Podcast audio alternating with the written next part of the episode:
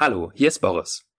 Bei Verstehen, Fühlen, Glücklichsein vermitteln wir Wissen rund um Achtsamkeit und psychische Gesundheit. Vielleicht möchtest du dieses Wissen auch an deinen Arbeitsplatz bringen.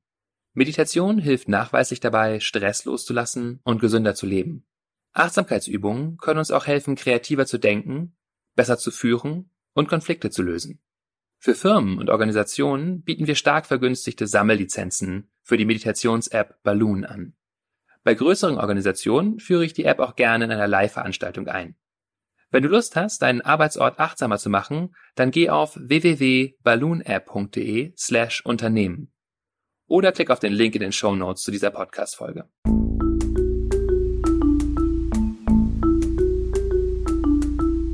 Verstehen, fühlen, glücklich sein mit Sinja Schütte und Boris Bornemann.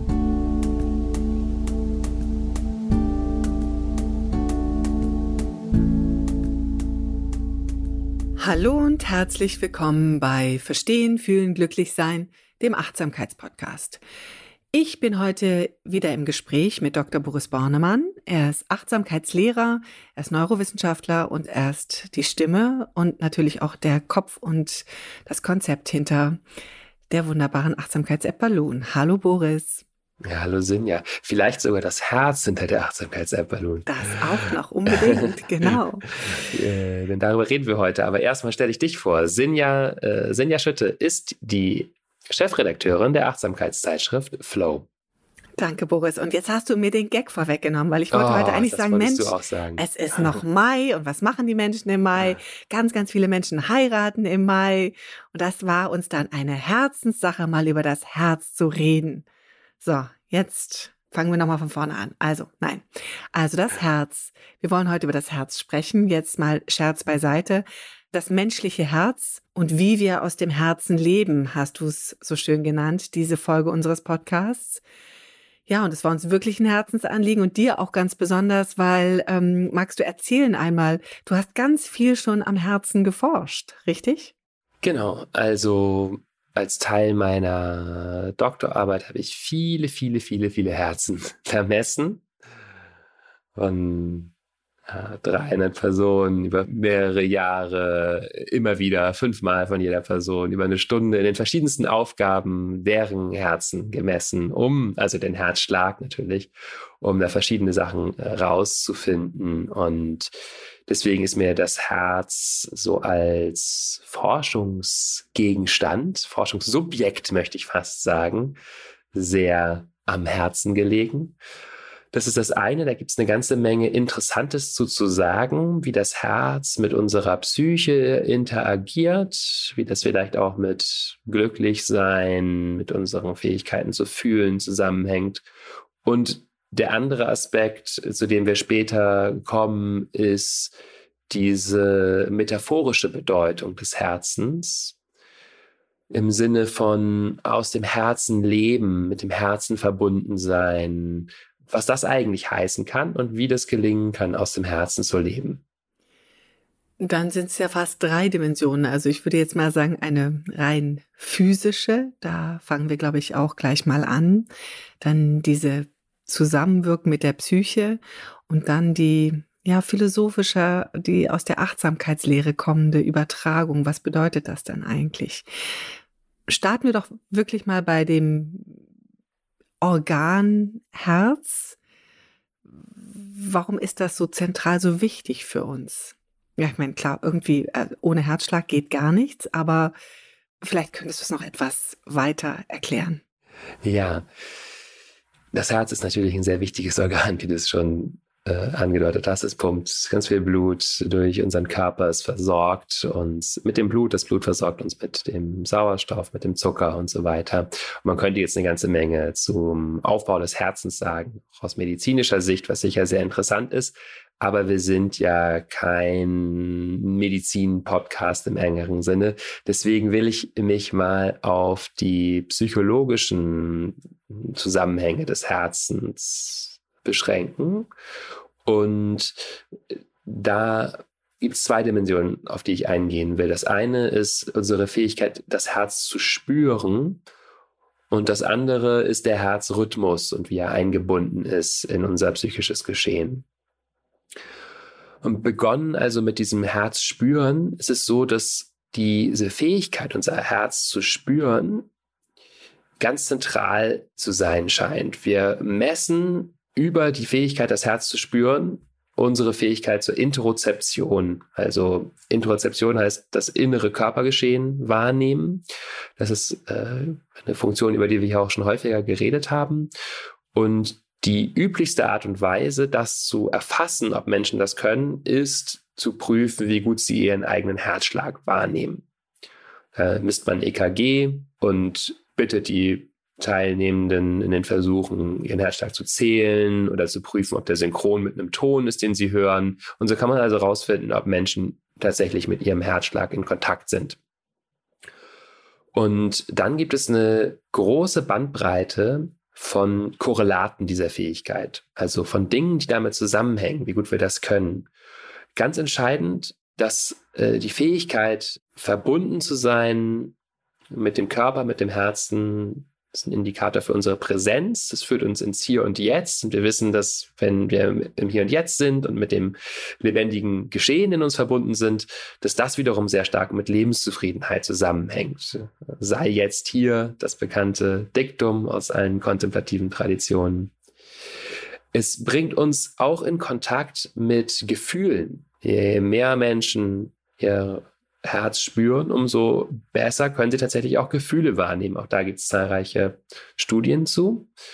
Und schließlich, um nur noch einen von vielen weiteren Aspekten zu nennen, bringt uns das auch in eine Lage äh, intuitiver Entscheidungen zu treffen.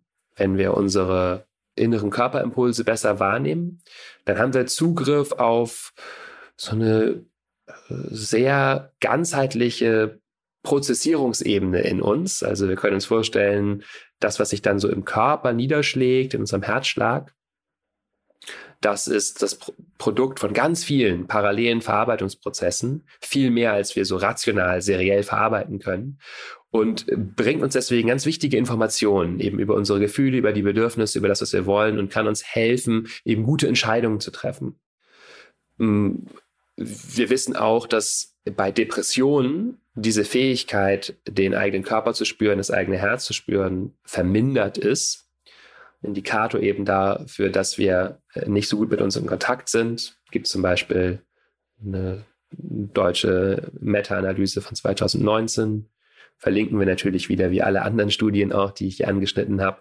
Und schließlich vielleicht noch für uns Achtsamkeitsinteressierte relevant äh, ist es so, dass diese Praxis des zum Beispiel Bodyscans oder eben ja, den Körper spüren uns tatsächlich auch besser darin werden lässt, unser eigenes Herz zu spüren. Das konnte ich unter anderem in äh, meiner Doktorarbeit zeigen, dass Menschen also besser werden, ihren eigenen Herzschlag zu spüren und wenn sie das können, wiederum auch ihre eigenen Gefühle besser wahrnehmen können. Den eigenen Herzschlag spüren, das kann man ja einfach erstmal so versuchen, sich hinlegen, mal in Ruhe sein. Wie unterscheide ich denn zwischen Puls und Herzschlag oder ist das das gleiche? Puls und Herzrate ist quasi das gleiche. Das ist, wie häufig das Herz schlägt. Okay. Und also aus eigener Erfahrung, manchmal horche ich mich hinein und finde das sehr beruhigend. Und manchmal ist das ja auch sehr beunruhigend, wenn man plötzlich seinen Herzschlag hört, dann pocht es in den Ohren. Mhm. Ähm, gibt es da ein richtig und ein falsch? Ist das Herz zu schnell? Ist das Herz zu langsam? Gibt es einen Moment, wo ich Sorge kriegen sollte oder hm. haben darf? Äh, ja, das geht jetzt wieder so in die medizinische Richtung auch. Also ist natürlich gut, das Herz gelegentlich mal zu überprüfen auch. Also sich zum Beispiel ein Blutdruckmessgerät mal zu verwenden, da wird ja auch der Puls gemessen und äh, andere Parameter, die wir da bestimmen können. Äh, vielleicht ist es ein guter Punkt, aber überzuleiten auch zu, zu, der, äh, zu dem anderen psychologisch sehr relevanten Indikator, den es gibt, den ich mir viel angeschaut habe, nämlich die sogenannte Herzratenvariabilität.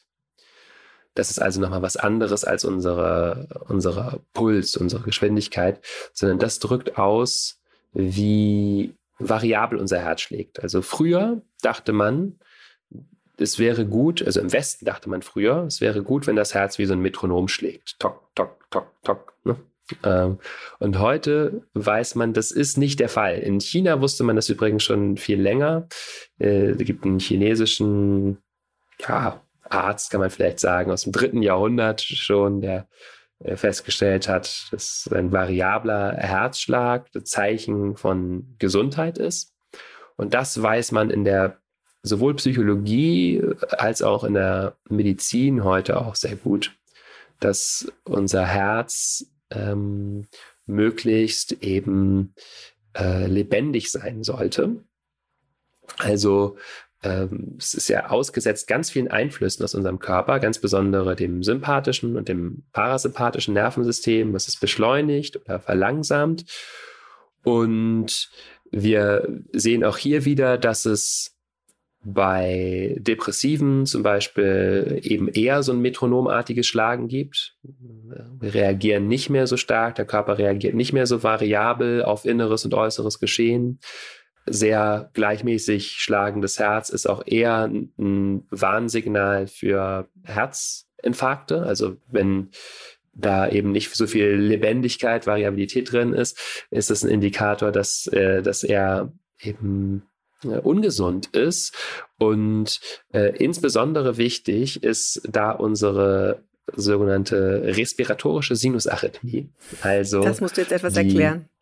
Genau, das ist der Einfluss oder daran bemisst sich der Einfluss des Vagusnervs auf unser Herz. Und Vagus haben wir auch schon häufig hier drüber gesprochen, ist der größte entspannende parasympathische Nerv. Und viele äh, sind sich dessen vielleicht gar nicht bewusst, aber dass sich der Herzschlag ständig mit der Atmung verändert. Das ist eben die respiratorische, atmungsgebundene Sinus, Sinusknoten, Herzschlagknoten, Arrhythmie. Also der Herzschlag verändert sich beim Einatmen, beim Ausatmen beständig.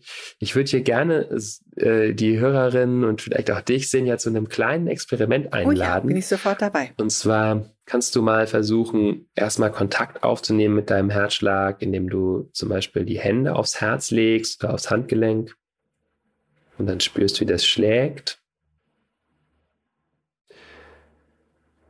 Und dann mal tief einatmen und ausatmen. Und spüren, ob sich beim Ein- und beim Ausatmen etwas verändert an der Geschwindigkeit, mit der dein Herz schlägt. Wenn du im Auto sitzt, natürlich bitte höchstens den Herzschlag an deinen Händen spüren. Hast du irgendetwas festgestellt, Sinja, in dieser? Ich würde sagen, dass ich beim Einatmen hat es sich verlangsamt und beim hm. Ausatmen eher beschleunigt. Ähm, es ist eher umgekehrt.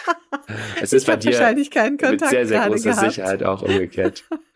ja. Ach, herrlich. Ähm, Genau, es ist so, dass beim Ausatmen das Herz sich entspannt, es langsamer wird, weil der Einfluss des Vagusnervs aufs Herz größer wird. Ähm, beim Ausatmen, beim Einatmen geht er ein bisschen zurück. Und das sind so wellenförmige äh, Bewegungen sozusagen, die unser Herz macht. Und das ist gut, wenn es das macht. Und tatsächlich ist auch das etwas, was wir durch Meditation, durch Kontakt mit uns selbst, verbessern können. Auch das ein Ergebnis in, in meiner Doktorarbeit, die Fähigkeit, die Herzratenvariabilität bewusst zu steigern, den Einfluss des Vagus aufs Herz bewusst zu steigern, die nimmt zu, wenn wir uns mit Meditation beschäftigen, zumindest nach so einem halben Jahr habe ich das gefunden. Also das braucht ein bisschen Zeit äh, und Hingabe, aber dann können wir das lernen, eben uns bewusst in diese feinfühlige Entspannung hineinzubegeben. Und die ist eben hilfreich sowohl für unsere körperliche Gesundheit als auch für unsere mentale Gesundheit. Das ist eine Entspannung, die eben ja, wohltuend ist, auch psychisch und die einhergeht damit, dass wir sensibler werden gegenüber unseren eigenen inneren Empfindungen und ja eher uns in einer freundlich wohlwollenden Art und Weise uns selbst zuwenden können. Das ist ja dann wirklich ein, ein sehr unmittelbarer Zusammenhang zwischen Herz und, und, und Psyche, also zwischen diesem Entspannungsthema, über, um was es uns ja ganz häufig geht. Und wenn wir darüber sprechen, dass diese Entspannung durch das Atmen kommen kann, gerade wenn wir also praktisch diese, diese Feinfühligkeit auch des Herzens oder das Herz besser empfinden können und da selber auch Einfluss drauf nehmen können, dann bestimmt ist es doch auch so, dass wir uns nicht nur physisch gut tun, sondern eben auch psychisch da sehr gut tun können, indem wir versuchen, da äh, mehr mit umzugehen und mehr darauf zu achten. Ist das so? Genau, also auf die Gesundheit unseres Herzens zu achten, ist quasi ziemlich parallel mit auf unsere Gesundheit überhaupt zu achten. Also die Dinge, die unsere Herzgesundheit gut tun, sind eigentlich alles auch Dinge, die uns ohnehin gut tun. Also Magst du noch mal kurz sagen, was genau ähm, tut der Herzgesundheit gut, außer das klassische Atmen, was wir jetzt gerade schon gehört haben?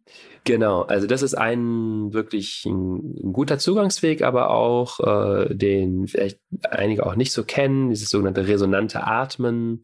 Äh, sechs Atemzüge pro Minute ist für die meisten da die beste Geschwindigkeit oder 5,5.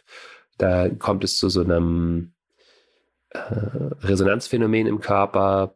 Da sind auch die Druckrezeptoren in den Arterien noch dran mit beteiligt. Es kommt zu so einer wohltuenden Schwingung im gesamten Körper und eben dieses, dieses äh, Verlangsamen und Beschleunigen des Herzschlags, das wird dadurch maximiert. Gibt es auch Biofeedback-Programme zu, kann man auch mal schauen. Herzratenvariabilitäts-Biofeedback, gibt es so kleine Apps auch, die man sich holen kann, wo man das fünf Minuten zum Beispiel einfach am Tag machen kann. Das hat auch sehr deutliche Effekte, auch auf die psychische Gesundheit. Und also, dass man, Entschuldigung, da, da mhm. muss ich nochmal nachfragen. Ja. Das heißt, dass da übt man dann das sechs Atemzüge pro Minute zu machen. Genau. Ah, okay. Man könnte das natürlich mhm. auch einfach mit einem Timer machen, aber hier hat man noch dann, ja, hat man so eine Anzeige, eben wie schnell man atmen äh, soll. Und dann gibt es auch die Effekte direkt auf die Herzratenvariabilität, die angezeigt werden. Und vielleicht kann man auch noch ein bisschen äh, einstellen, wie genau die resonante Frequenz für einen selber ist. Es sind nämlich nicht immer genau sechs, sondern manchmal ein bisschen weniger, manchmal mehr Atemzüge. Ähm, aber das wird wirklich sehr viel eingesetzt, auch in zum Beispiel bei Depressionstherapie, auch da hilft es eben, ja, das Herz sozusagen wieder lebendig werden zu lassen. Es hat ja auch gleich beide Effekte, über die wir gesprochen haben, nämlich wir spüren uns selber so ein bisschen besser wieder. Wir kommen auch mit uns in Kontakt, wenn wir dann den Atem spüren, den Körper spüren. Und wir atmen eben in einer Art und Weise, die uns lebendig werden lässt. Genau, und das sind so, das ist eine Sache, äh, die wir machen können. Äh, und dann gibt es eben so die ja, medizinischen Sachen, wollte ich jetzt schon sagen, aber also Dinge wie gesunde Ernährung, sich gesund zu ernähren, wenig gesättigte Fettsäuren, die häufig im Fleisch drin sind, eher ungesättigte, zum Beispiel aus Olivenöl, Nüssen, Omega-3-Fettsäuren, zum Beispiel aus Algen, wenig Salz. Das hält die Gefäße sauber und elastisch sozusagen und äh, das hilft dann auch dem Herzen. Regelmäßige Bewegung oder Sport stärkt einfach das Herz, sorgt dafür, dass es gut trainiert ist. Wir bekommen niedrigeren Ruhepuls.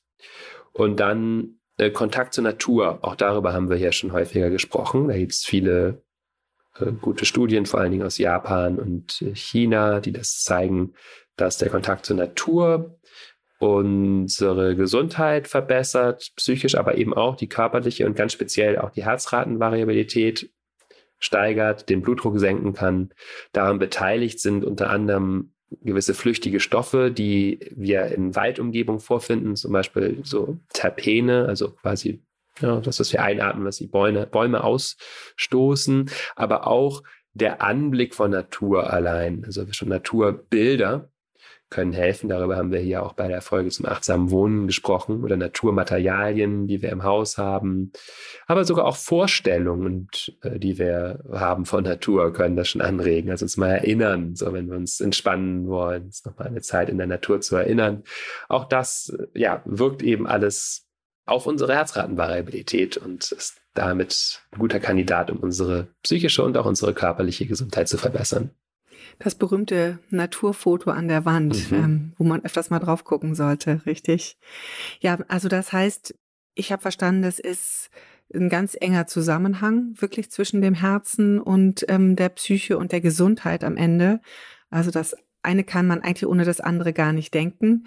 Und es hat eben diesen klassischen physischen Aspekt der gesunden Ernährung, des Sporttreibens, des Trainings eines Muskels Aber, äh, und das finde ich gerade ganz schön, dass ich nochmal so verstehe, wie es auch wirklich mit dem Atmen mhm. zusammenhängt und mit dem Nervensystem.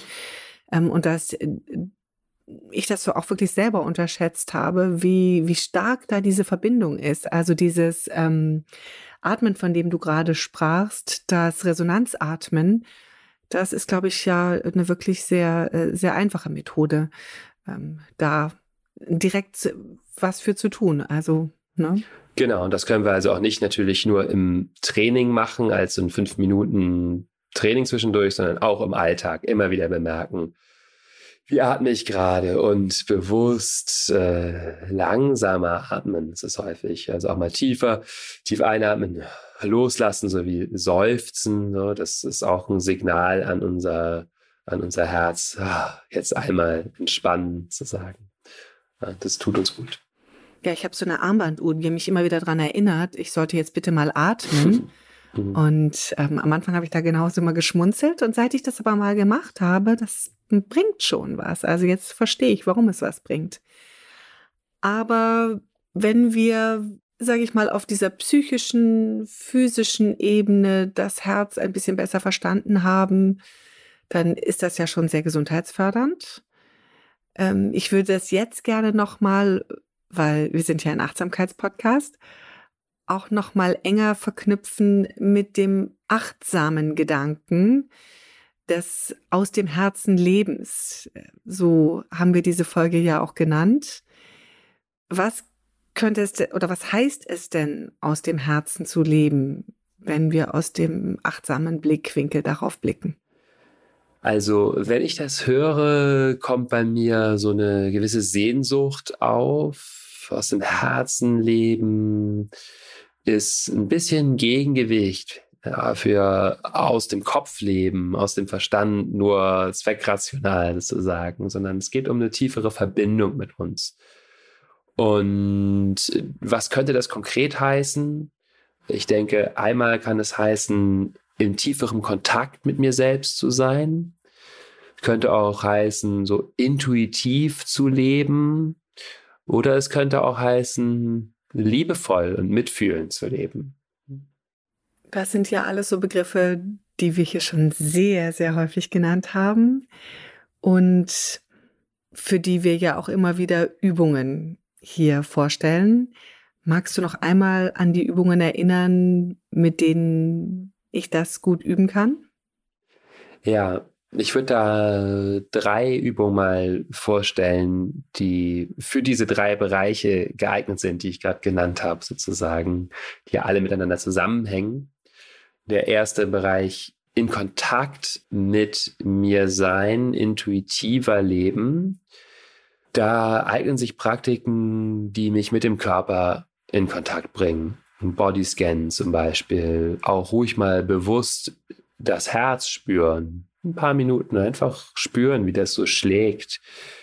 Ähm, natürlich dann auch auf unsere Gefühle achten, sich also fragen, wenn ich den Körper spüre, was fühle ich eigentlich, was ist das für ein Gefühl eine Stimmung, auf Bedürfnisse schauen, die dahinter liegen. So kommen wir mit uns selbst in Kontakt, mit unserem inneren Geschehen, äh, mit unserer inneren Lebendigkeit. Und äh, ja, das ist eine gute Quelle, um äh, auch Entscheidungen zu treffen, die eben unser, unsere Gefühle mit einbeziehen, unsere Bedürfnisse.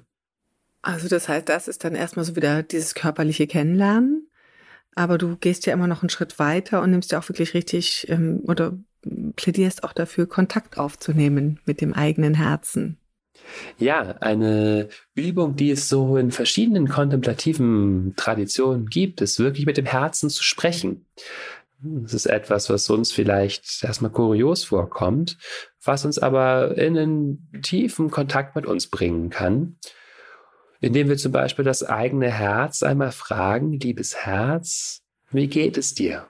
Oder liebes Herz, was möchtest du mir sagen? Und uns auf das Herz konzentrieren, das physische Herz spüren, und im Moment auch warten, dass das Herz sprechen kann. Ja, wir äh, müssen dem natürlich dann irgendwie eine Stimme geben, aber es ist der Versuch, aus so einem tieferen Ort in uns zu sprechen.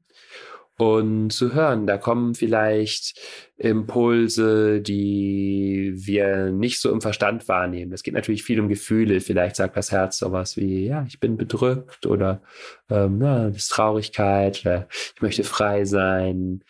Und dann können wir in so einen Dialog treten, quasi zwischen Herz und Verstand. Die beiden wollen wir ja gerne zusammenbringen verstehen, fühlen, für zum Glücklichsein in dieser, in diesem Dialog. Ja, also das heißt, das Herz darf dabei auch diese Position des vielleicht eher kindlichen Anteils in uns übernehmen, das, das Fühlen, das Drängen, das Spüren, das äh, aber auch das Wissen eigentlich, das Wissen, ah ja, so ist es, so und so geht es mir, das, das brauche ich.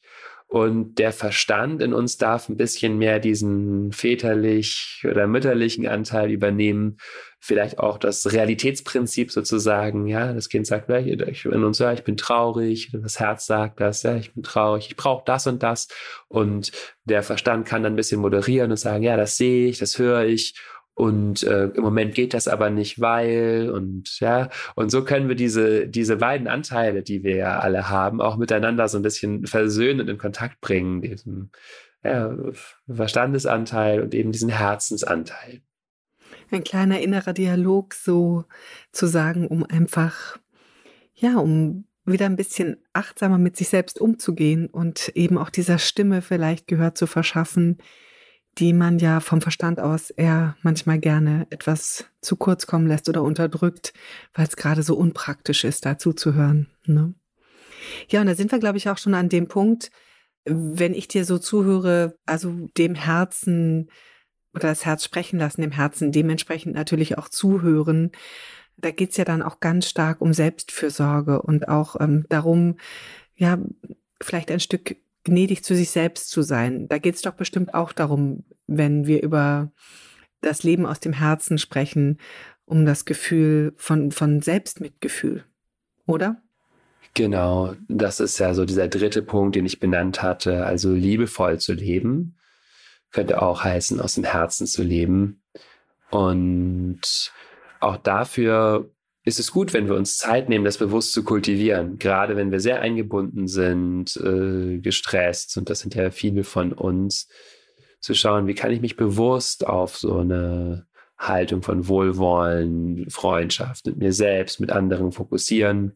Und da eignet sich eine Freundlichkeitsmeditation, die wir häufig besprochen haben, Meta, also uns fokussieren auf Wünsche, wie möge ich glücklich sein oder ich wünsche mir Zufriedenheit, vielleicht auch nur einzelne Worte, die unser Herz uns geflüstert hat, auf die wir uns immer wieder konzentrieren und sammeln, wie Leichtigkeit, Leichtigkeit, ja, das Nachklingen lassen, spüren. Äh, Mitgefühl heißt uns da freundlich auch empfangen, wenn es schwierig ist und zu, und zu merken, ja, ich merke das, das ist gerade bedrückend, das ist nicht leicht und dann zu schauen, ist jetzt ein freundlicher Wunsch für mich, eine freundliche Haltung? Gibt es dann auch andere Methoden, die wir benutzen können, zum Beispiel wirklich eine Umarmung auch für uns selbst, das Herz berühren oder eben tiefer zu atmen, dem Körper was Gutes zu tun.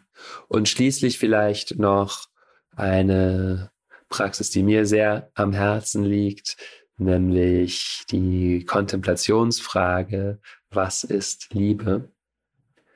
Auch das kann ein Weg sein, uns mit dem Herzen in Kontakt zu bringen. Also uns zu fragen, was ist jetzt Liebe?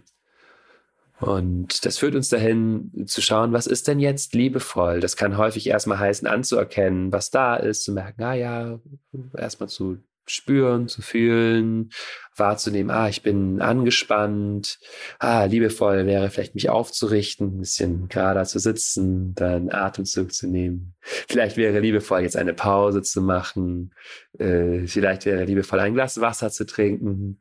Oder aber auch liebevoll zu merken, ich bin total im Stress, es ist alles viel zu viel, ich muss jetzt mal meinen Vorgesetzten anrufen oder jemanden anrufen und sagen, dass das geht so nicht, ja. Also auch Grenzen setzen kann ja ein Akt der Liebe sein.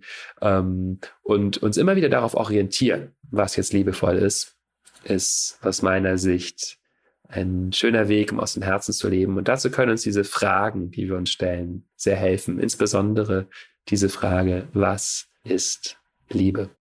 Eigentlich möchte man danach gar nichts mehr sagen nach dieser schönen Frage, was ist Liebe? Ähm, das ist ja auch ganz zentral für das Thema, das wir heute im Podcast hatten. Es ist also wirklich ganz eng verknüpft, das Herz, mit dem Wohlbefinden, mit mm, ja, dem, dem Kern von Achtsamkeit, sage ich jetzt mal. Und auch das aus dem Herzen leben ist ganz eng verbunden damit. Also, um es nochmal zu rekapitulieren heute, ähm, das Herz ist auf der einen Seite natürlich ein Muskel und ein ganz wichtiges Organ, das erstmal viel Lebensenergie durch äh, in Form von Blut und ja und damit transportiert Zucker und Sauerstoff durch uns hindurch pumpt. Aber es ist eben einfach auch ein, eine ganz wichtige Verbindung zwischen dem seelischen Wohlbefinden und dem körperlichen Wohlbefinden. Und ähm, ich habe mitgenommen, dass das sehr stark über den Atem geht. Und das resonante Atem, nämlich die circa sechs Atemübungen pro Minute, mich da schon ganz viel weiterbringen, wenn ich das öfters mal übe, in den Tag einbaue und einfach so ein Stück mehr Kontakt zu meinem Herzen aufnehme. Und dann einfach auch den Schritt weitergehen zu können, aus dem Herzen zu leben. Und da greifen wieder unsere sehr geliebten und geübten Achtsamkeitspraxisübungen auf der einen Seite der, die Kontaktaufnahme mit dem Körper, nämlich über diverse ähm, Übungen, Körpers, äh, Bodyscan oder eben Fokus auf den Herzschlag, wo wir uns ganz bewusst wieder auf den Körper konzentrieren. Ähm, dann die schöne Übung, die du vorgeschlagen hast, wirklich Kontakt aufnehmen mit dem Herzen, sprechen mit dem Herzen und fragen, wie geht's dir eigentlich? Und dann eben auch das Praktizieren von Mitgefühl, das dann endet in der schönen Frage, was ist Liebe? Habe ich was vergessen, Boris? Nichts. Das war sehr schön und rund. Vielen Dank. Ja, also wir können euch heute nur von Herzen sagen, Dankeschön fürs Zuhören. Wir hoffen, dass ihr ein bisschen was gelernt habt über euer Herz oder mitnehmen könnt für den Umgang mit dem oder mit dem liebevollen Umgang mit dem Herzen. Das lohnt sich hier sehr. Und ähm, wir sagen Dankeschön fürs Zuhören und freuen uns natürlich darüber, wenn ihr uns auch ähm, schreibt, was euch sonst noch so, ich kann nicht aufhören, am Herzen liegt natürlich. Und zwar unter podcast at balloonapp.de freuen wir uns über eure Kommentare und auch Fragen oder Anregungen, über was wir hier mal sprechen sollten. Und natürlich freuen wir uns auch über Sternchen in den Apps, wo ihr uns hört, sei es in der Apple App oder bei Spotify, da kann man jetzt auch Sternchen vergeben. So finden uns ganz viele Menschen und werden hoffentlich auch ja, glücklicher mit unserem Podcast leben können. Vielen Dank, Boris, und ja, euch allen noch einen schönen Tag. Tschüss. Tschüss.